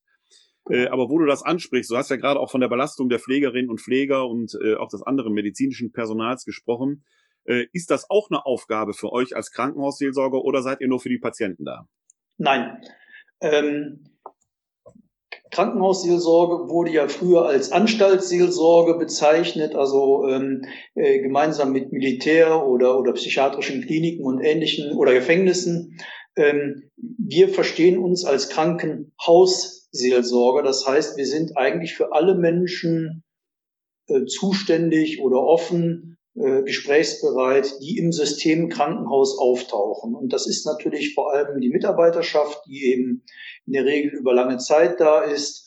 Äh, es sind die Patientinnen, die das Hauptaugenmerk sind, weil die sollen bald und gut wieder gesund werden und ihr normales Leben wieder aufnehmen können und natürlich auch die Angehörigen mit ihren diversen Sorgen äh, und Nöten und die natürlich dann auch gelegentlich in die erste Phase einer Trauer hineingeführt werden müssen und begleitet werden müssen darin, wenn der Patient eben nicht mehr am Leben zu halten ist, sondern stirbt und ähm, ja diesen Schritt in die andere Dimension des Lebens macht. Mhm. Jetzt weiß ich, äh, dass ihr natürlich auch in den Krankenhäusern, äh, zum Beispiel im Ethikunterricht, in der Ausbildung tätig seid. Äh, soweit ich informiert bin, hatten wir die Situation einer Triage hier in Deutschland noch nicht.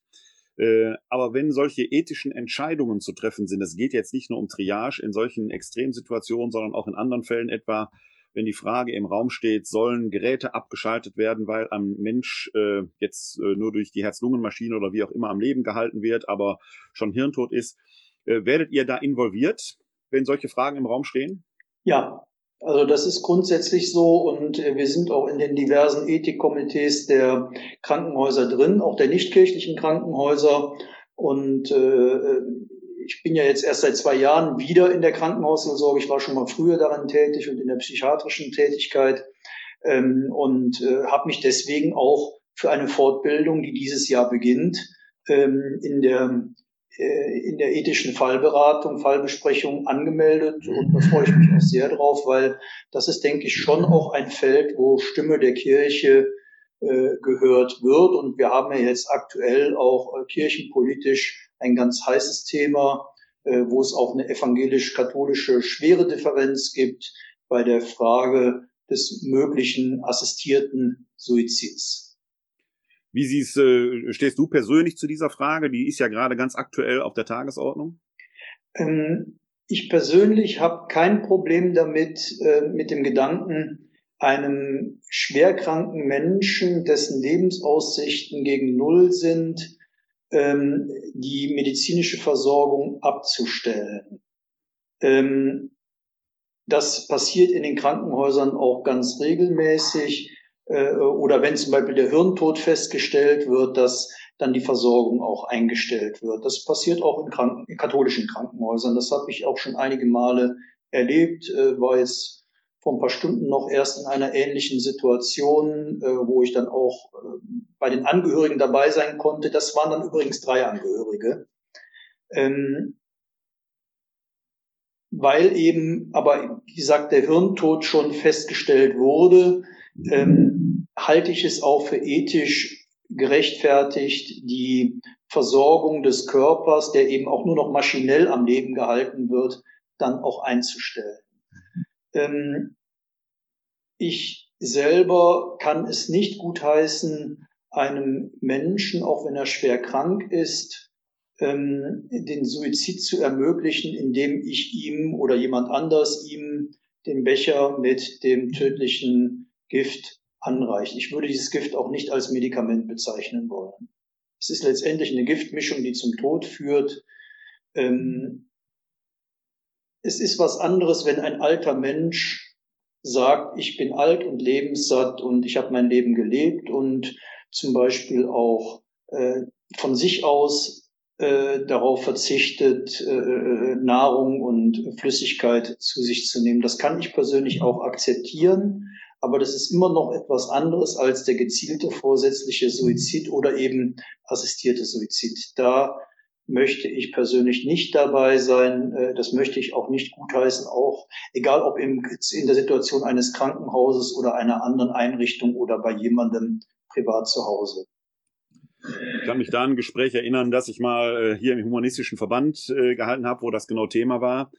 Und dann wurde immer von der Autonomie gesprochen. Ich sage, ich habe mit diesem Begriff der Autonomie an dieser Stelle ein Problem, weil der äh, Sterbewillige ja für sich das autonom entscheiden mag, aber er braucht immer dann eine dritte Person, äh, die ihm das jetzt anreicht. Die kann das zu diesem Zeitpunkt von mir aus sogar aus einem, einer bestimmten Überlegung tun, aber man weiß natürlich nie, wie das in dieser Person weiterwirkt. Das heißt, rein autonom ist diese Entscheidung da in meinen Augen nämlich nicht, weil man immer jemanden Dritten braucht, den man möglicherweise da eben auch verzweckt. Und das macht diese Frage in meinen Augen ethisch ebenso ganz, ganz schwierig.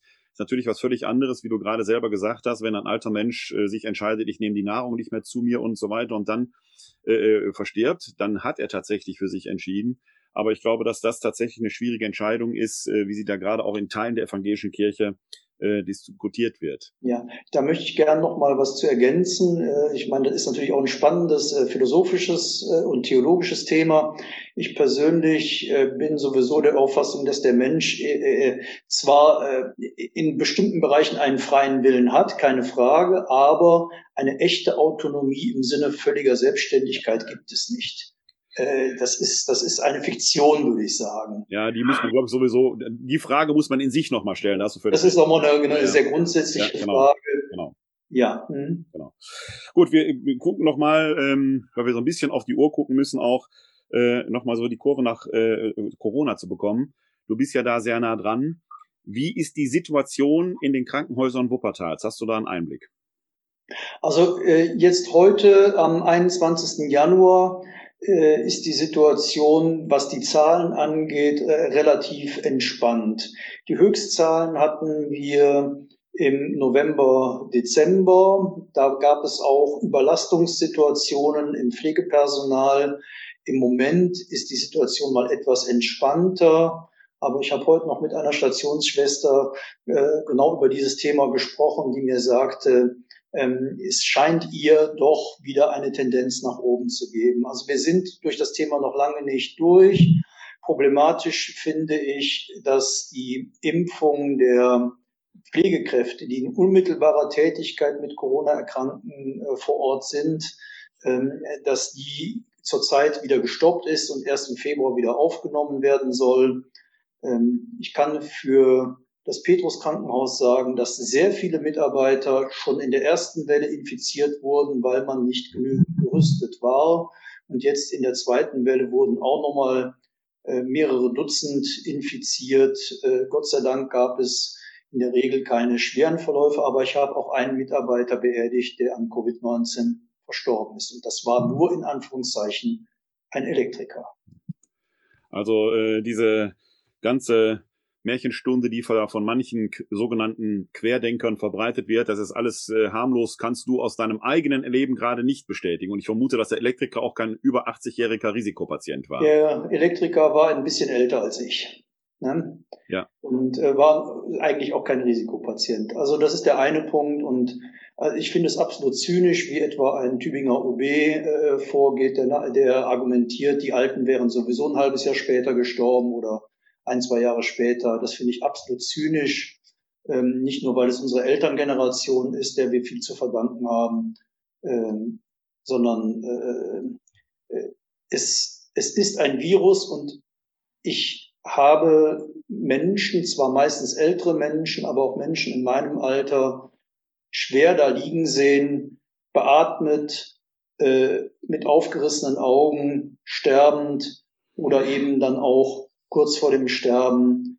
Äh, das gönne ich keinem, auch nicht Leuten, mit denen ich kein besonders gutes Verhältnis habe. Das möchte ich niemandem empfehlen, so dazuliegen. Ähm, es gibt schöneres Sterben, um es mal so zu formulieren.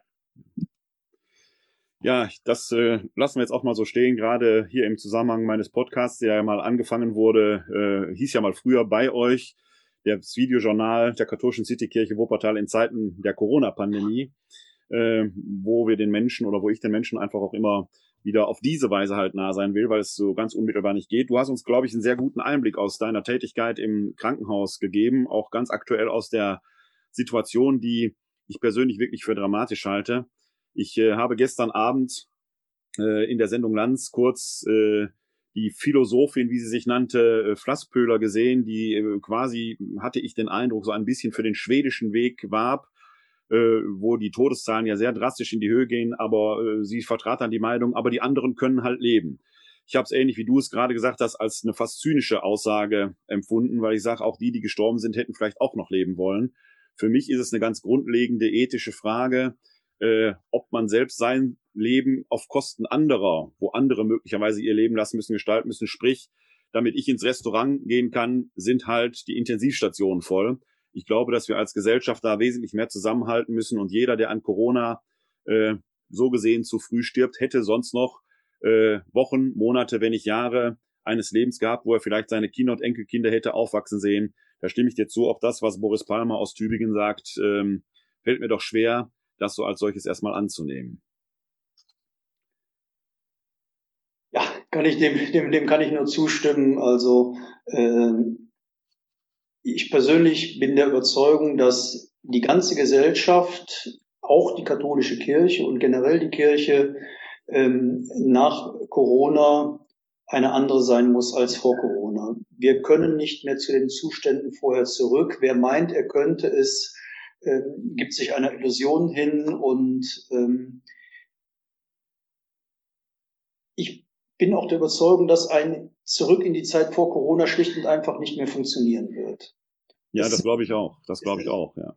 Ich habe Verständnis für alle Menschen, die ein existenzielles Problem haben, weil sie ihre Gastwirtschaft nicht mehr betreiben können oder ähm, Kurzarbeit machen müssen. Für die Menschen habe ich volles Verständnis, dass die da das gerne anders hätten. Aber nur um äh, Party People äh, leben, äh, sich ihre Hobbys ausleben lassen zu können, äh, Sicherheitsmaßnahmen einzuschränken und äh, ad absurdum zu führen, das halte ich für nicht verantwortlich. Ich hatte vor äh, vor Weihnachten noch die Situation, äh, es gibt in meinem Wohnort einen kleinen Teeladen, äh, da dürfen maximal zwei Kunden gleichzeitig rein und äh, hinter mir kam ein älteres Ehepaar rein. Ich sag, so langsam wird es ein bisschen eng hier. Äh, der Mann sagte dann zu mir, wenn Sie Angst haben, kann ich ja, können wir ja rausgehen. Ich sag, ich arbeite im Krankenhaus jeden Tag mit Menschen, die an Corona sterben waren sehr schnell raus, frei. Ja, das habe ich mir gedacht. Das, da, da, kommt einem das plötzlich und unerwartet im Teeladen sehr nah. Ne? Genau, genau. Mhm. Rainer, ich danke dir für dieses äh, sehr offene äh, und auch, wie ich finde, äh, für mich und für viele andere sicherlich erkenntnisreiche Gespräch. So oft kommt man ja jetzt nicht ins Krankenhaus, schon gar nicht so nah und da deine Worte zu hören, äh, quasi von der Front, sage ich mal, ist schon äh, sehr beeindruckend und äh, alle die, die es jetzt hier im Videojournal gesehen oder im Audiopodcast gehört haben, äh, werden da vielleicht auch nochmal ihren eigenen Horizont etwas erweitert haben. Ich denke, wir sind gerade so in einer Phase der Corona-Pandemie, wo viele äh, ja ähm, so in so ein Loch fallen. Ne? Jetzt gerade Weihnachten war noch mal so, da konnte man noch mal zusammen feiern, dann kam Silvester. Jetzt Anfang des Jahres ist sowieso immer so ein Loch und jetzt merkt man irgendwie dieser Lockdown. Äh, wir merken zwar, dass die Inzidenzzahlen zurückgehen, aber ähm, trotzdem sind wir jetzt mehr oder weniger zu Hause äh, ja. verortet. Und ich glaube, das macht den einen oder anderen zu schaffen. Ich glaube aber, dass wir da vielleicht einfach die Perspektive wechseln müssen. Wir machen es nicht nur für uns, wir machen es für uns alle. Also nicht nur für uns selbst, sondern wir machen es für uns alle. Genau. Und äh, ich sehe das genauso wie du. Alle, die erwarten, dass wir zurück zu einer Normalität kommen, glaube ich, werden sehr überrascht sein, dass die alte Normalität schlicht und ergreifend verschwunden sein wird. Und ich persönlich sage in manchen Fällen sogar Gott sei Dank. Ja. Denn in der alten Normalität waren auch Dinge da, wo ich sage, die hätte man äh, auch dringend verändern müssen. Es wird eine Normalität geben, aber die wird anders sein als das, was wir kennen. Genau. Äh, sie wird vielleicht sogar besser sein als das, was wir vorher haben oder schlechter. Ja. Wir werden es sehen. Wir haben es ja. auf jeden Fall selbst in der Hand, das zu gestalten. Dir erstmal vielen, vielen Dank für deine Bereitschaft zu diesem Gespräch. Vielen Dank. Ja, Werner, ich danke dir äh, für die Einladung. Hat mir sehr viel Freude gemacht und vielleicht sehen und hören wir uns in diesem Zusammenhang bald mal wieder. Ich hoffe das auch. Vielen Dank. Tschüss. Ja, herzlich willkommen zurück hier äh, jetzt in meinem Homeoffice-Studio. Ich hoffe, Ihnen hat dieses Interview mit Rainer Nieswand gefallen, kann man ja nicht sagen, aber es war, denke ich, sehr erkenntnisreich, weil wir da jemanden gehört haben, der wirklich ganz nah äh, an der Front ist und auch aus den Krankenhäusern berichten kann. Denn das ist ja ein Problem. Wir sehen das Leid in der Regel nicht. Das Leid findet auf den Intensivstationen statt, wo Menschen künstlich beatmet werden müssen. Das Leid findet dort statt, wo Menschen an Covid sterben. Hier in unserem alltäglichen Umfeld passiert das nicht. Und deswegen war es mir wichtig, dass Rainer Nieswand hier zu Wort kommt und aus seiner Praxis erzählen kann. Und ich glaube, da erscheint das eine oder andere doch nochmal in einem ganz anderen Licht. Auch wenn wir gerade in einer Phase der Depression sind, vielleicht der Mutlosigkeit oder auch der Mutmüdigkeit. Covid ist nur eine Krankheit. Das Virus SARS-CoV-2 ist ein Virus, das wir gemeinsam, gemeinsam besiegen können. Und da darf man nicht nur auf sich schauen. Wir müssen also alle lernen, dass wir das Leben nicht nur für uns haben, und wir auf gar keinen Fall auf Kosten anderer leben können. Nach dem Motto, Hauptsache, ich habe meine Bedürfnisse hier befriedigt. Vielen Dank, Rainer Nieswand, für dieses Gespräch, das wir vorgestern geführt und aufgezeichnet haben. Ja, damit kommen wir auch so langsam aber sicher zum Schluss der heutigen Sendung. Wir befinden uns, wie gesagt, am Vorabend des dritten Sonntages im Jahreskreis des Lesejahres B. Und ich habe für unsere kleine Schlussandacht hier äh, einen Text ausgewählt, den nämlich der zweiten Lesung, der morgen in den Gottesdiensten verkündet wird. Und der entstammt dem ersten Korintherbrief, Kapitel 7, Vers 29 bis 31. Lesung aus dem ersten Brief des Apostels Paulus an die Korinther. Ich sage euch, Brüder und Schwestern, die Zeit ist kurz. Daher soll, wer eine Frau hat, sich in Zukunft so verhalten, als habe er keine. Wer weint, als weine er nicht. Wer sich freut, als freue er sich nicht. Wer kauft, als würde er nicht Eigentümer. Wer sich die Welt zunutze macht, als nutze er sie nicht. Denn die Gestalt dieser Welt vergeht. Wort des lebendigen Gottes. Dank sei Gott. Ja, eine Lesung, die mal kurz und knackig ist. Um sie einzuordnen, warum der Paulus hier so spricht, und das kommt im ersten Korintherbrief häufiger vor, auch und gerade als er über den Sinn und Zweck der Ehe oder der Ehelosigkeit spricht. Dafür muss man beachten, dass der Paulus noch in einer unmittelbaren Erwartung der sogenannten Parousie, der Wiederkunft Christi lebte. Er ging davon aus, dass Christus quasi unmittelbar bald wiederkommen wird und auf diese Wiederkunft Christi, auf diesen Tag des Herrn sollte sich alles konzentrieren. Mit Blick auf diesen Tag lohnte es sich nur nicht zu heiraten. Man sollte den Kopf frei haben. Nein, wenn man vor lauter Verzicht auf den Partner das Sehnen so groß war, dass man sich doch nicht vorbereiten konnte, dann sagte der Paulus, dann heiratet schnell, damit ihr die Birne wieder frei kriegt. Das ist der Hintergrund des eingehenden Satzes, die Zeit ist kurz. Und deshalb soll man eben so leben, wer eine Frau hat, als habe er keine, wer weint, als weine er nicht, wer sich freut, als freue er sich nicht und so weiter. Denn alles Sehnen und Trachten soll sich auf den Tag des Herrn, auf die Wiederkunft Christi konzentrieren. Warum? Die Gestalt dieser Welt vergeht. Wenn Jesus kommt, und das ist der Glaube der Christen eigentlich bis auf den heutigen Tag, wird er diese Welt vollkommen machen. Wir ersehnen ja quasi die Herabkunft des himmlischen Jerusalems, in dem es kein Heute und kein Morgen und kein Übermorgen gibt, sondern pure reine Gegenwart Gottes. Ein schöner Traum, möge der ein oder der andere sagen. Aber dahinter steckt viel mehr. Es steckt nämlich die Frage dahinter, geht es nur um mich oder geht es um das große Ganze? Und genau an diesem Punkt ist natürlich das, was der äh, Paulus hier den Korinthern schreibt, so eklatant wichtig. Wir müssen das große Ganze in den Blick kriegen. Als Gesellschaft geht es vielleicht nicht um die Wiederkunft Christi. Das ist eine Sache, die mir als Glaubender wichtig ist, die mich aber dann noch zusätzlich motiviert. Denn wenn Christus kommt, dann wird dieser Tag nicht nur als Tag des Herrn bezeichnet, sondern auch als Tag des Gerichts. Dieses Gericht, das wir Christen dort glauben, das jüngste Gericht, soll kein Strafgericht sein, es wird kein Strafgericht sein, es wird eins der Gerechtigkeit sein, wo wir unsere Leben Gott hinhalten und sagen, das haben wir getan und nicht getan. Manchmal kann das, was wir nicht getan haben, unterlassene Hilfeleistung sein. Manchmal kann das, was wir nicht getan haben, aber auch genau das Richtige sein. Jetzt nicht ins Sauerland zu fahren, ist genau das Richtige. Die Zeit ist kurz. Und wir können nicht lange warten. Wir können jetzt nicht sagen, ach, heute machen wir und morgen machen wir dann Lockdown oder sowas. Nein, wir müssen sogleich, sofort reagieren, wenn wir dieses Virus in den Griff bekommen können. Die Zeit des Verzichts wird kurz sein, damit wir wieder in voller Freude leben können. In einer neuen Normalität, die hoffentlich besser ist als das, was wir früher als normal bezeichnet haben. Das ist die große Motivation.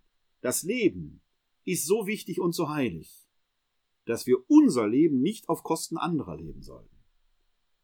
Deshalb lebt so, dass alles Leben möglich wird. Dann schaffen wir auch dieses Virus in die Knie.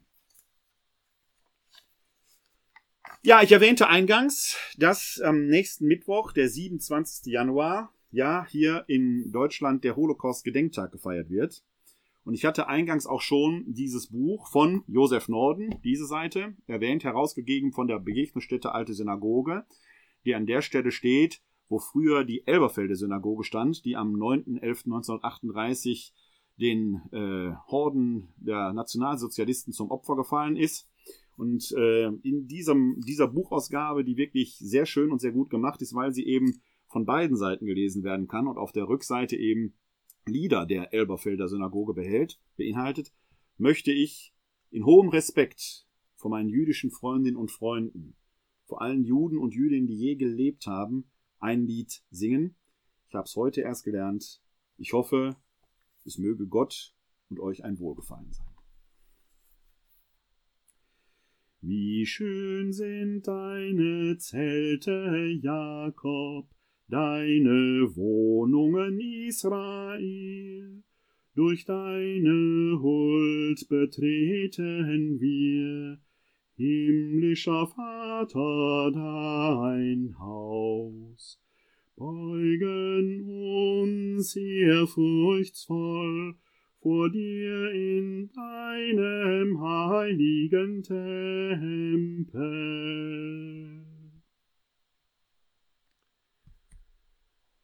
Ja, zwei Dinge möchte ich noch ankündigen. Auf eins habe ich schon aufmerksam gemacht. Wir, eine Initiative auch von Bewohnern des Luisenviertels, das ist so rund um die Laurentius-Basilika in Wuppertal-Elberfeld, wollen eben in absehbarer Zeit diese Aktion Corona-Tote sichtbar machen hier in Wuppertal starten. Ich werde euch da äh, weiter auf dem Laufenden halten, auch hier via Facebook.